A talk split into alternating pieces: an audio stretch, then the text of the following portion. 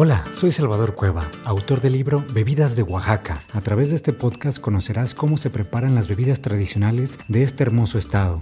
Te compartiré las entrevistas con las personas que han heredado el conocimiento gastronómico para preparar desde atoles, tepaches, bebidas a base de frutas, destilados, fermentos, bebidas a base de cacao, maíz y muchas más. Conocerás de su propia voz cómo aprendieron a preparar las bebidas, qué ingredientes utilizan, cuál es el proceso de elaboración, en qué pueblo se preparan y mucha más información para que cuando visites Oaxaca puedas conocer y probar la diversidad de bebidas tradicionales. Durante un año tuve la oportunidad de viajar por todo el estado de Oaxaca para probar más de 70 bebidas distintas. Estas bebidas te las compartiré a través de este podcast. Será un placer compartir mi experiencia contigo. Comenzamos.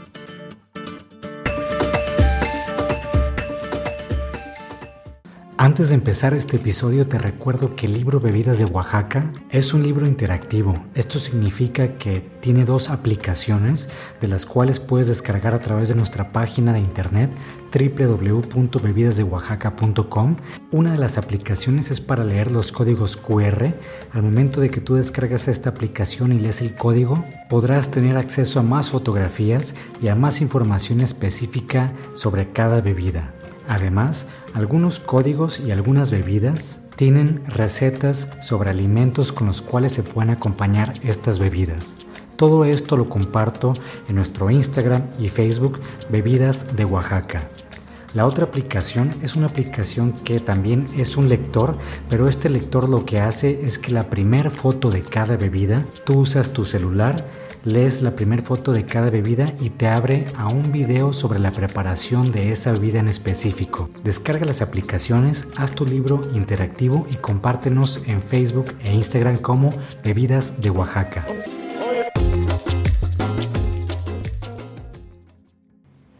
Hola, ¿qué tal? Bienvenidas y bienvenidos al episodio número 14 del podcast Bebidas de Oaxaca. Ya 14 episodios. Yo también estoy un poco sorprendido.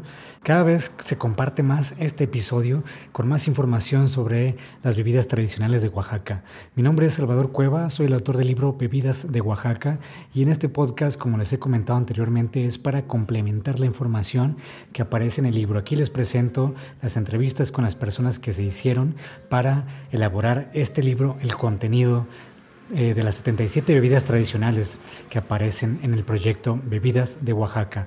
Y pues estoy grabando a dos cámaras como cada, cada semana, solamente que esta cámara de la computadora me está dando un poquito de lata hoy porque está oscura, por eso me estoy enfocando más a esta cámara del celular. Para quienes nos están escuchando, en Spotify o Apple Podcasts. También hay un canal de YouTube donde aparezco en video y aquí les presentamos muchas fotografías, muchos videos sobre las bebidas tradicionales de Oaxaca. Cada semana, cada miércoles, de manera muy puntual, les compartimos información sobre dos bebidas tradicionales.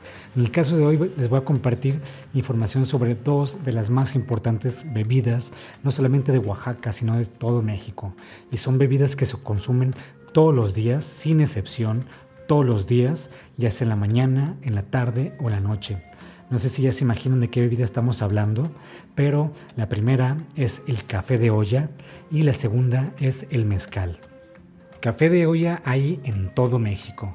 Cada quien lo prepara de una manera distinta, al igual que los moles, al igual que los chiles rellenos, cada quien tiene su receta. En el caso de hoy vamos a hablar con Pilar Cabrera del restaurante La Olla, quien ella fue la encargada de preparar esta bebida que se consume muchísimo aquí en Oaxaca. Y escuchen muy bien la entrevista porque creo que los ingredientes ustedes no los habían escuchado anteriormente. Conocemos el café de olla y yo igual lo conocía con unos sabores poquito a canela, poquito a piloncillo y hasta ahí me había quedado. Pero ¿qué creen? Hay mucho más ingredientes que, que aportan sabores, aportan olores a esta bebida que se toma por las mañanas para que te despiertes con toda la energía. Y entonces pasamos ahora a la entrevista con Pilar Cabrera. Ya no les quiero compartir más información sobre lo que escuchamos en la entrevista porque les quiero dejar esta información a las protagonistas que son quienes tienen el conocimiento gastronómico y cultural sobre la elaboración de cada bebida. También en la segunda parte solamente les adelanto que vamos a hablar con nuestra amiga Sosimo Olivera de Mezcal Fane Cancini. Primero tu nombre completo y de dónde eres originario. Ok, este, soy María del Pilar Cabrera Arroyo, originaria de Oaxaca de Juárez, del centro. Eh, hoy les preparamos un café de, olla, tratando de reproducir este, el café que preparaba mi abuelita todas las noches antes de, ir a dormir. Entonces, este, lo que ella hacía era siempre usar una olla de barro y ella tostaba su café este, todas las tardes. Este, lo tostaba en un comal, lo tostaba con, este, con carbón, no, no usaba leña porque ella vivía acá. Entonces de, ahí este, surge la, la, idea, creo que es este, el café de olla, es icónico de, de, México, no hay nada como un café de olla. Y para mí el café de olla es como un mole negro, ¿no? Cada quien tiene su mezcla hay quien les pone este, eh, cascarita de naranja fresca. Nosotros lo que hacemos este, hoy aquí es este, la deshidratamos y la mezclamos con anís, con canela, piloncillo, eh, un poco de clavo y un poco de pimienta gorda, que eso es lo que le da el balance para tener el toque este, en el café de olla. Yo sé que hay muchos cafés de olla, cada quien le pone un poquito de lo suyo, pero el, nuestro básicamente es, este, esta es la receta que usamos. Ok, ¿y desde cuándo aprendiste a prepararlo? Híjole, no, pues esa es una historia muy... Pues Mira, mi abuela, mi abuela, no vivía con nosotros y nosotros íbamos a visitar a la abuela. Y en las tardes, ella como a las 6, 7 de la noche, cuando empezaba a oscurecer, ella siempre tomaba café y tenía una tortilla tostada que traían de la Ciénaga Cimatlán, porque sus papás eran de ahí. Entonces ella cenaba o su piedrazo o su tortilla con su café de olla. Entonces íbamos y ella tenía eso. Yo creo que yo empecé a preparar café de olla ya como a los 16 o algo así, porque mi papá no era muy cafetero. La que, los que éramos cafeteros era mi, mi, mamá, mi abuela, de por ahí viene la, la parte del café. Mi papá era más de, de leche o cosas así, pero, o café con leche, pero mi abuela era de, de, café de olla de pueblo. Entonces este es como que la olla, todo, el, tostar el, el café en un comal, pues es muy, muy de, de las comunidades y creo que eso es el que le da al final el toque a, nuestro café de olla. Ok, sí, al final el café de olla nosotros lo conocemos, o bueno, mucha gente lo conoce solamente con café y piloncillo. Aquí vi que le agregaste más cosas. ¿Cómo puedes este, platicar un poco la diferencia de sabores o qué es lo que predomina con, con estos ingredientes que le agregas? Fíjate que ah, un día alguien también me preguntó, ¿qué hace tan especial un café de olla? Y como dices, bueno, pues es que es café, este, agua y piloncillo. Eh, yo tengo la referencia como de un ponche para mí. Algo para mí es canela, un café de olla para mí es canela, pero creo que los demás elementos, la pimienta gorda, el clavo, la naranja, les da un dulzor al final muy especial, muy sutil no es nada más el canelazo así que te sale en boca, sino que es todos los sabores que vas sintiendo en diferentes partes de tu boca.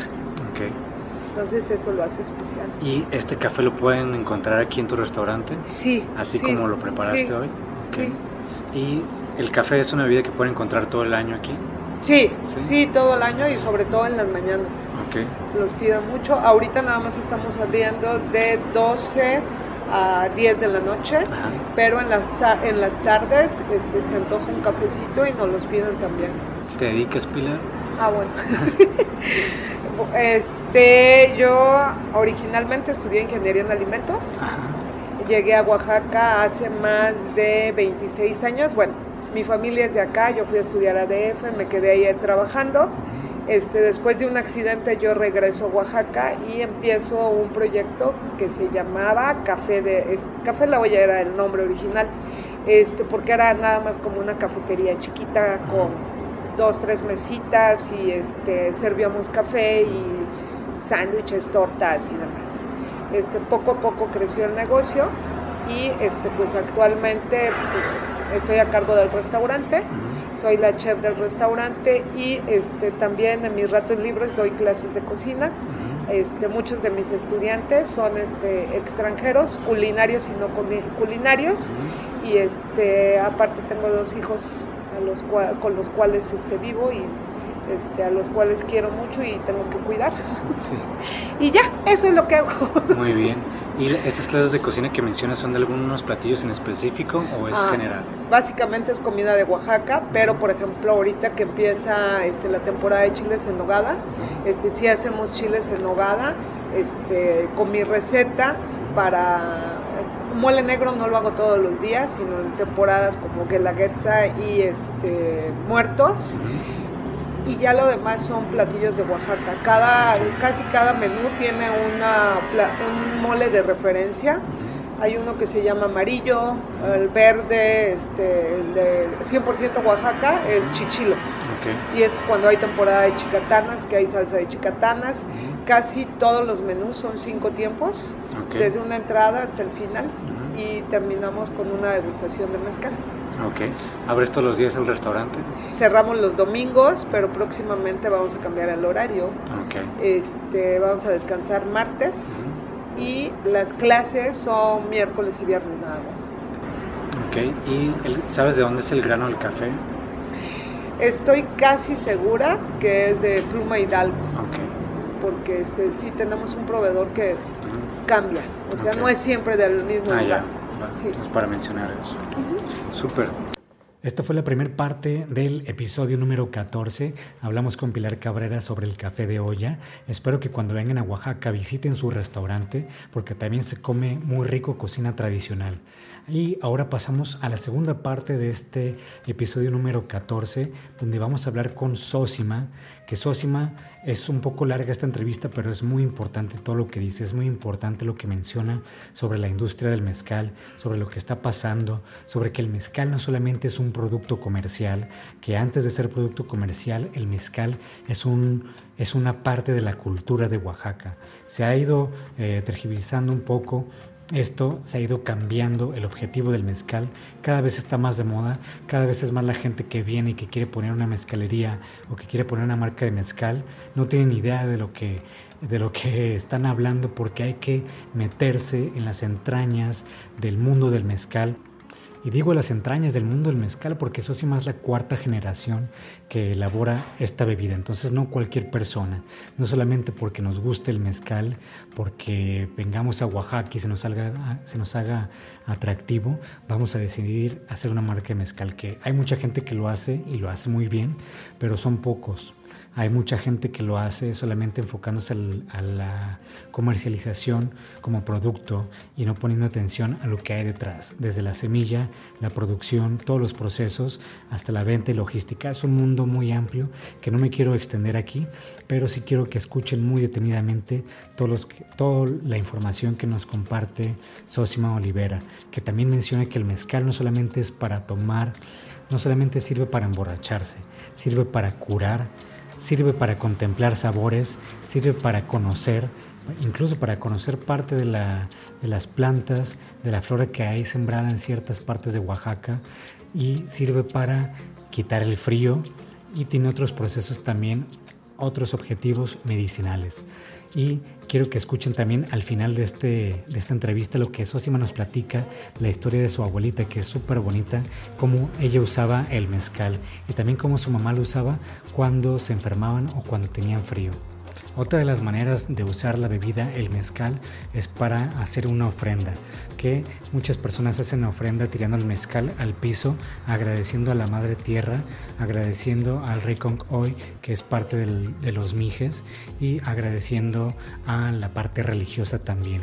Y es importante que mencione que bueno, lo va a mencionar Sosima en su entrevista, pero es importante que lo recalque yo, que Sosima es parte de la comunidad chontal, uno de los 16 pueblos originarios de Oaxaca, y ella habla la lengua chontal, que es su lengua materna. También menciona un poco sobre este tema que quiero que escuchen detenidamente.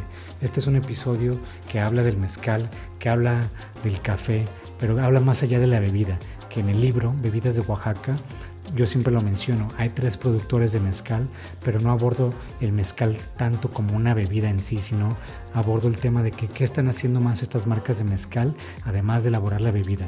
En el caso de Sosima, el colectivo que está haciendo y las intenciones que tiene con su marca son súper lindas, que hay que valorarlas y hay que consumir estas marcas. Y tampoco quiero mencionar que es la única. Hay muchas personas que están trabajando de manera eh, muy justa con los productores, con los vendedores y estas son las marcas que hay que consumir, hay que promover, hay que difundir. Entonces también si quieren comprar mezcal de Sósima, con gusto les paso el contacto, con gusto les digo cómo pueden adquirir su mezcal, solamente me tienen que enviar un mensaje a las redes sociales, ya sea Instagram, Facebook o YouTube, como Bebidas de Oaxaca. Primero tu nombre completo y de dónde eres originaria. Mi nombre es Sosima Olivera Aguilar y soy originaria de un pueblo que se llama San Miguel Suchiltepec. Eso está ubicado a la, parte sur del estado de Oaxaca. Eh, pertenece al distrito de Yautepec. ¿Y es parte de la de Sierra Sur. ¿Desde cuándo estás metida en el mundo del mezcal, ¿Y cómo empezaste a involucrarte? Bueno, yo soy eh, la cuarta generación de la familia eh, que hacemos mezcal. Y bueno, pues eh, es una experiencia que nos han ido metiendo. Cuando hablo de mezcal, hablo más como de mezcal tradicional. Y cuando hablo de tradicional, es precisamente todo lo que conlleva desde un principio, desde sembrar la planta, de esta, esta visión que tiene la gente, ¿no? O sea, y nos van inculcando a nosotros desde muy pequeños sin cuestionar mucho eh, que si los nutrientes o la tierra, o sea, realmente es una sabiduría, yo digo, muy completa, que valdría la pena seguir insistiendo en, el término tradicional, porque al final de cuenta ahí es donde emerge toda esta riqueza cultural. Y bueno, pues soy la cuarta generación que nos tocó estar desde niños en el palenque.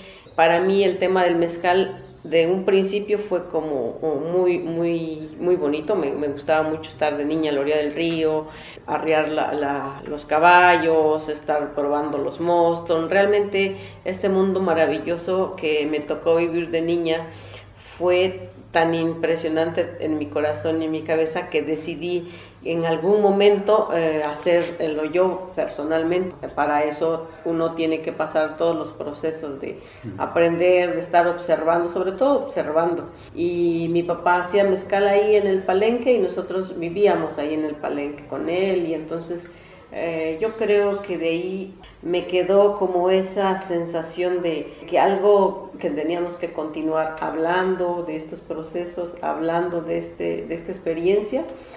Eh, me siento realmente afortunada por pertenecer a este mundo y por eh, que me hayan enseñado este conocimiento.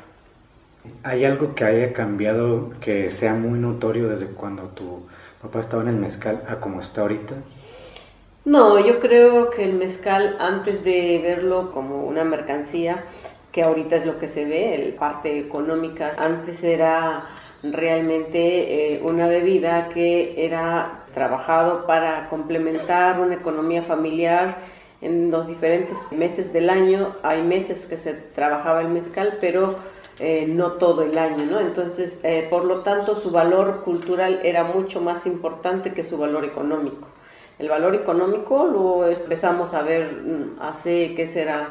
Unos ocho años, ¿no? tenía ese impacto económico desde un principio, siempre era para cambiarlo con, con algunas eh, cosas como café, como quesos, como, como pagar eh, mano de obra, estaba ahí como un oro líquido ahí que era para intercambiable, no con este valor económico, sino con, con otro valor mucho mejor, diría yo, y mucho más importante, que cumplía dentro del pueblo y dentro de la región un papel muy importante. ¿El valor económico crees que ha hecho que el, el mezcal sea de menor calidad a como era antes? Yo creo que el, el, valor económico corrompe cuando no está uno preparado para estos mercados. Y yo creo que sí ha, impactado mucho en las regiones mezcaleras, no nada más en mi región, sino en muchas regiones que se hace mezcal de mala calidad, se rebajan, se usa, en el mundo del mezcal se usan sulfatos de, de sulfato de amonio para acelerar procesos, entonces sí ha habido un, impacto en esta cuestión más económica, más de, dinero circulando, ¿no? Entonces yo creo que los productores de mezcal tenemos que tener bien claro nuestro, nuestro papel en este momento, ¿no? ¿Es más importante la parte económica o la parte cultural? Yo no me peleo con la parte económica, digo que van de la mano, necesitamos comer, pero habría que repensar bien cómo podríamos de alguna manera eh, estar en equilibrio. Y ahora platicar un poco del colectivo Fanecancini, cuáles son los objetivos, qué es lo que proponen o, o pretenden hacer. La cooperativa Tres Colibrí empezó por un sueño, un sueño donde, donde un poco como, como tema de mujer queríamos insistir ahí en el trabajo diario, en el trabajo cotidiano, que para nosotros como mujeres nos ha costado mucho más trabajo, ¿no? Tenemos que demostrar para que se nos crea que estamos en este tema, ¿no? Entonces, en algún momento hace 10 años pensé que podríamos ser una de puras mujeres con el paso de los, de los años, eh, pues llegamos a la conclusión de que primero eh, todo regresa a su origen, entonces yo lo aprendí, yo estuve, yo eh, me gustó esta experiencia maravillosa de ser familia, ¿no? Entonces dije, bueno, ¿por qué no, o sea, seguir de ahí, pero como más ordenadamente, ¿no? O sea, Ahora somos una familia, porque esa es la idea de, hacer una familia que si cuando te toca arrear las mulas, cuando te toca destilar, cuando te toca hacer las tortillas, cuando no importa quién sea, ¿no? Entonces, eh, si eres varón o mujer, cuando te toca hacerlos, un poco entrar desde muy abajo y decirle a los compañeros que todos podemos hacer, ¿no? Que seguramente esta cuestión de género eh, lo hemos aprendido, nos los han inculcado nuestros papás de generaciones, también en generaciones, pero ¿cómo podemos cambiar esos roles? Entonces se me hizo interesante que fuéramos mejor una familia, ¿no? Entonces empezamos tres mujeres y tres varones, la cooperativa. Eh, nos constituimos legalmente y empezamos, eh, a mí en lo personal lo que me llamaba mucho la atención es cómo una botella de mercal llega al mercado o sea, lo, pueden ver en los anaqueles, pero el, el, tema del mezcal no es eso. Yo, yo creo que no es llegar al mercado y estar en un anaquel, que también cuesta mucho trabajo llevar en un anaquel, pero eh, lo principal era la forma de trabajo. En, en los pueblos hay una, una, forma de trabajo que se le dice tequio, que eh, cada vez ha ido perdiéndose un poco ese tema, ¿no? Entonces, cuando antes era todos a limpiar el camino, ¿no? Y todos íbamos, niños, mujeres, cuando se hizo el camino, la, carretera, todo fue por tequio, ¿no? O sea, de que todos participábamos, los niños nos tocaba llevar el agua, las mujeres también unas trabajar ahí, unas estar haciendo la comida ahí colectivamente en el campo, los señores trabajando, entonces todo era... Entonces siempre me pareció que era un, una... Los pueblos habían permanecido y, siempre han sido fuertes culturalmente por esas prácticas, por esos trabajos comunitarios. Entonces yo insistí que era una de las formas que teníamos que eh, seguir, ¿no? o sea, como, como tradición y que además era eh, bien enriquecedor. Sabemos que en el transcurso y en el camino eh, cuesta mucho trabajo ahora, ¿no? O sea, por las mismas prácticas. No, ahora sí voy, pero sí me pagan, ¿no? O sea, siempre el factor económico eh, pareciera como una maldición que, que, no, hemos podido, no hemos aprendido a sobrellevar, ¿no? Entonces, eh, el, el, objetivo de la cooperativa era cómo nos organizábamos para trabajar colectivamente. Y bueno, eh, hemos insistido en, unas forma, en esa forma, algunas a veces han funcionado, a veces no. Hace dos años que eh, se integran los compañeros de otra zona mezcalera que es en Sola de Vega y también un poco con como esta forma de seguir trabajando de más en el campo, de estar más en el campo, de ser, eh, reproducir los magueyes regionales, de respetar por ejemplo, la, parte de, las flores, por ejemplo, vemos ahí que, ya no dejan flores, ¿no? Entonces, eh, siempre estamos buscando en este rollo de cómo trabajar la tierra, pero sin, sin acabarnos, ser como más consciente, pensar esta palabra que no me gusta mucho mencionar, que es sustentabilidad, ahora le llaman los académicos, pero yo diría un equilibrio lógico que tiene la vida misma en el campo, ¿no? Entonces, eh, siempre estamos buscando esas formas de alzarnos y el trabajo colectivo, cómo trabajar conjuntamente con todos eh, eh, para crecer, ¿no? Entonces, en el tema del mezcal yo creo que se puede hacer muchas cosas y no quitamos dedo del renglón, seguimos en lo mismo, eh, seguimos con muchos proyectos más, como por ejemplo la lengua chontal, que es mi lengua materna, mm, en los años 80 cuando yo iba a la escuela, pues no los prohibieron porque no, como todas las regiones de Oaxaca, que los maestros no hablaban la lengua materna, entonces era así de o, hablas español o mejor no, no hablas, ¿no? Entonces sí fue un, impacto cultural eh, muy fuerte, como ahora seguimos viendo eso, ¿no? O sea, como ahora en la actualidad seguimos viendo el tema del mezcal como alguien como los que tenemos que adaptarnos a un sistema económico, a un sistema político, a un sistema donde vienen y nos dicen... Eh, que para, para, degustar un mezcal o para ser degustador o catador de un mezcal tienes que escupir. Cuando hay, hay un impacto cultural muy fuerte, dices, tú como pueblo, como gente de pueblo que te enseñaron que el mezcal es como bien sagrado, ¿cómo vas a escupir algo sagrado, no? Entonces, pero ¿cómo, cómo se mueve el sistema? para que nosotros nos adaptemos a, ¿no? O sea, nosotros al final del día tenemos que adaptarnos. No, no hay como el chance de decir, a ver, quién está creando esta forma de catar mezcales, ¿no? O sea, entonces también, por ejemplo, esa parte de este proyecto de con muchas mujeres de varias regiones Estamos haciendo como una escuela para nosotros hacer un reconocimiento de los de nuestros mezcales tradicionales, ¿no? Porque hay, alguien decía, no, es el término sería eh, calificar, ¿no? Le digo, no, nosotros estamos en un proceso de reconocimiento. Hasta los términos impactan en nuestra, cotidianidad y en nuestro pensamiento, en las actividades como estas que, que estamos haciendo, que estamos proponiendo, que estamos descubriendo, porque tampoco es algo que, que, hacíamos, ¿no? O sea, el mismo mercado nos ha llevado a decir, ah, ok, si ahora la gente de fuera está diciendo que así se prueban los mezcales o así se prueban los vinos, y no son especialistas en mezcales porque no hacemos un grupo y hacemos reconocimiento para empezar, ¿no? Porque al final de cuentas la experiencia va a salir de nosotras, no queremos como excluir, entonces también hay compañeros. Este lo empezamos el próximo mes este proyecto ya está encaminado y donde alguien más nos va a cómo encaminar, no evaluar, eh, sino encaminar de cómo podemos hacer una, un, equipo donde hagamos el ejercicio de reconocer nuestros mezcales, ¿no? Entonces siempre hay como temas que, como va el mercado y como va el, todo esto del tema del mezcal, nosotros también tenemos que estar a la par, de decir, a ver, ¿qué están diciendo afuera? ¿no? O sea, no es cierto, o por qué lo están diciendo, o qué se está haciendo.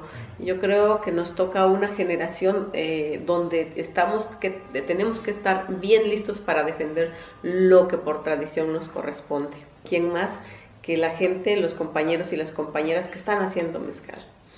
Ahorita, ¿cuántos son en el colectivo en Ahorita somos directamente siete familias y luego el, espacio de la cooperativa se hizo para que varias gentes más vayan a trabajar. Entonces, el que está sobre todo en Sola de Vega es la que tiene más eh, impacto en eso, porque se, se pensó desde ahí. Entonces, van hasta los pueblos de, hasta los otros pueblos de ahí hacer su mezcal. Por ejemplo, cuando es la fiesta de algún otro pueblo, ahí van, nos piden el, el palenque, hacen su mezcal y ya, ¿no? O sea, no es que sean comercializadores ni vendedores, ¿no? sino para, su, para sus fiestas. Entonces, cumple al final del día una parte de, un sueño que, que, desde un principio se ha venido como haciendo, ¿no? Ok. Y también me comentabas que están en la Chontal otras familias. Sí, de hecho, como la Chontal se inicia, ahí es como, pues, como lo más, lo más importante está ahí. ¿no? pero ahora eh, queremos hacer estas partes de trabajo colectivo, entonces ahora estamos insistiendo mucho en aquí para que se organice, porque para que un grupo se organice cuesta mucho trabajo. Claro. Entonces, bueno, pues estamos eh, dándole ahora en, esto, en estos años aquí, sembrando desde la siembra de maguey, como colectivo, como cooperativa, desde la siembra de maguey hasta hacer una destilación de mezcal. ¿no? Ok. ¿Y también es objetivo tener una botella en anaquel? ¿O no necesariamente? Eh, eh, pues desgraciadamente no era la idea principal, pero como vamos viendo en el camino, sí. O sea, ahora sí ya es algo que queríamos que fuera como un consumo más local primero.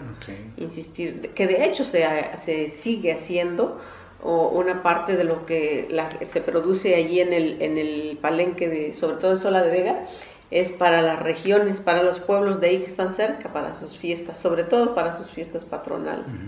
Entonces, eh, o sea, eso es como un proyecto más a corto plazo de estar en los anaqueles y lo vamos a hacer. Ok. Y por último, pues yo sé que eh, la parte del marbete y certificación siempre es como un, eh, un ancla de, por parte del gobierno que les pone muchas trabas y creo que también ustedes han tenido como esta parte pausada, ¿no? Pues sí, ya llevamos este, unos meses y yo creo que cuestiones burocráticas eh, parece que no están funcionando bien el sistema, ¿no? O sea, porque si nosotros queremos realmente pues que se hagan las cosas bien, no estamos diciendo que no vamos a pagar, sino estamos que se agilicen las cosas, los trámites y, si nosotros que de alguna manera tenemos más acceso a la ciudad y estar insistiendo, imagínate tú la gente que está en los pueblos alrededores, o sea, les cuesta muchísimo hacer una marca, casi se vuelve imposible para un pequeño productor. Son muchos trámites burocráticos engorrosos. Sí, la parte burocrática ha sido un detonador en este, en este momento y en este sistema para que un pequeño productor pueda sacar una marca. Y por eso eso lleva a que los pequeños productores no quieren hacer una marca, ¿no? Entonces, quien hace las marcas son gente que no tienen nada que ver con el mezcal o que no, no tienen esta tradición o este conocimiento, sino el único interés es económico. Valga la redundancia que es un gran negocio hacer eh, sacar una marca para ellos, pero en desventaja se queda el productor, ¿no? Que es el que lo trabaja, que es el que se debería de llevar las grandes ganancias, pero no hay esa flexibilidad, ¿no? es un proceso fácil. Sí, así es. Y ya por último, para cerrar, al mezcal en general como bebida, lo habíamos platicado, me habías platicado que antes se usaba como medicinal. Este dicho, para todo mal mezcal y para todo bien también, si, si, bien empezamos cuando nacemos, eh, se brinda con una copa de mezcal y antes de nacer también, ¿no? Las mujeres antes de, de, parir, cuando empezaban las contracciones, eh, mi mamá que fue partera, les daba una dosis de mezcal con, diluido con piloncillo, ¿no? O sea, es un sedante y un energetizante a la vez. Y entonces así se empieza la vida, ¿no? Se empieza desde el agradecimiento hasta como algo que va a entrar a tu cuerpo y va a responder ante esta necesidad, ¿no? Entonces, mi mamá eh, empezó a hacer eh, tinturas. bueno, cuando éramos niños ya lo hacía, hacía las tinturas eh, con cáscaras, con flores, con frutos, y entonces nos los daba en una, un vaso de agua como homeopatía. ¿no? Entonces, yo creo que ha cumplido una función bien importante en el mundo de la, de la medicina desde el maguey, que no es un cicatrizante, la savia. Entonces, en general, el, maguey y ya el mezcal pues ha servido para eso. Eh, nosotros cuando teníamos fiebre por alguna infección de estómago o de garganta, mi mamá nos bañaba de mezcal y nos envolvía así como taquito. Y entonces empezabas a sudar y ella te iba y te tocaba y decía, ya, está listo, ¿no? Entonces, para estas cosas que de repente es difícil entender para la ciencia, eso se volvía algo mágico, que en realidad eh, de un día a otro estabas curado, ¿no? Entonces, más que esta medicina, yo creo que lo tenemos muy en lo profundo de nuestro ser que nos curaba. Las enfermedades, como las penas, como todo, ¿no? Realmente ha cumplido y sigue cumpliendo esta función. Como al final del día se va haciendo como algo que nos cobija culturalmente. Así ha sido la función del mezcal durante mucho, mucho tiempo. El pueblo está a como a 2.000 metros a nivel del mar, entonces en diciembre hace frío. Mi abuela se levantaba a hacer sus tortillas y se hacía su, su taza de café y le ponía como medio cuarto de mezcal, entonces, y seguía haciendo sus tortillas. De repente iba, abuela, ¿por qué tienes? Estaba sudando, ¿no? Y hacía frío, entonces entrabas a la cocina y estaba ahí ella sudando y decías, bueno, decía, es que hace frío, ¿no? me eché mi mezcalito. Entonces, esa ha sido la, la, función del mezcal en los pueblos. Algo mágico, algo misterioso, algo que nos ha curado, algo que nos ha sanado el alma, algo que ha servido desde una ofrenda eh, ancestral para agradecer. En, en la hay una roca enorme, enorme, eh, donde está Fane Cancini, este personaje que, lo que retomamos. La cooperativa se llama Tres Colibrí, la marca se llama Fane Cancini, porque ya no pudimos registrarla así, entonces quedó como Fane Cancini.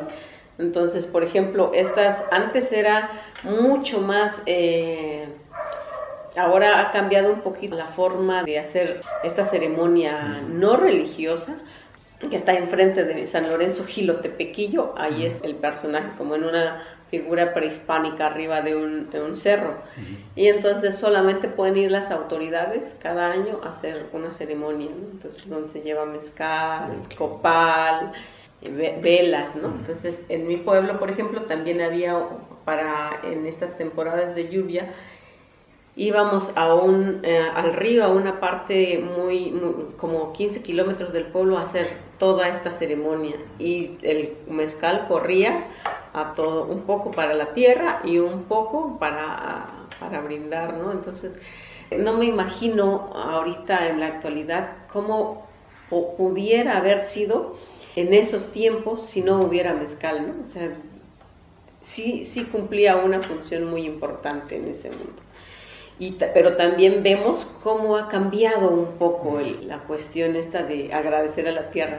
Hace unos días fui aquí a, los Mijes, Tamazulapan, y ellos decían, no, pues es que como en la fiesta se tira, hay son que son mucho más ceremonios, ya va una comisión a comprar especialmente el mezcal barato para echarlo a la tierra, ¿no? La otra parte se volvió muy caro, entonces, ¿cómo tiras tú? Un, un, mezcal de 300 pesos, por ejemplo, ¿no? Entonces, no, ya se va especialmente a comprar en las mayordomías porque dice que tiran como 100 litros. O sea, son tantos mayordomos que todos tienen que pasar y tirar a la tierra. Entonces, y, yo me preguntaba, ¿cómo también ha cambiado, no? O sea, otra vez insisto, la parte económica en los dineros, ¿cómo ha influido para que eso también cambie de alguna manera. Entonces digo, o realmente es preocupante, o sea, ¿qué nos espera si sigue así en este, en este, como este tema del mezcal? Cuando la idea original o cuando el pensamiento y el sentimiento original era como darle lo mejor a la tierra.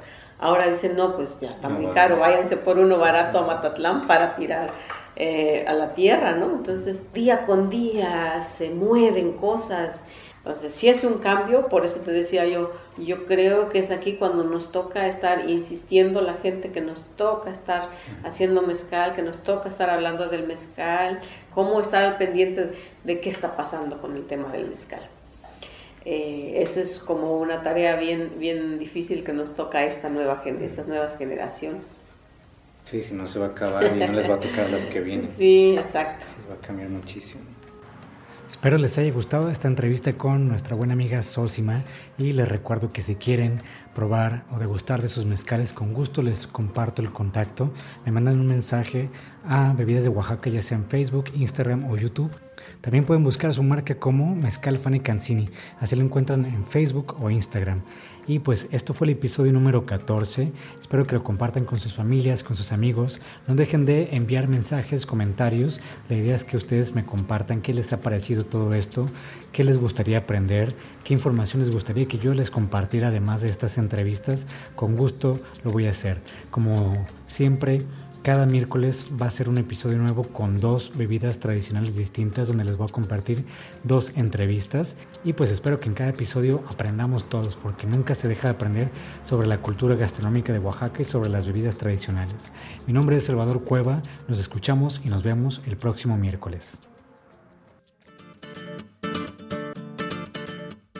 Si te gustó este episodio, te agradecería muchísimo que lo compartas con tu familia y amigos. Ayúdanos a difundir la gastronomía de México poco explorada como son las bebidas tradicionales. No te olvides de seguirnos en Instagram, Facebook y YouTube como Bebidas de Oaxaca. Mándame un mensaje para cualquier comentario o sugerencia. Soy Salvador Cueva. Nos escuchamos en el siguiente episodio.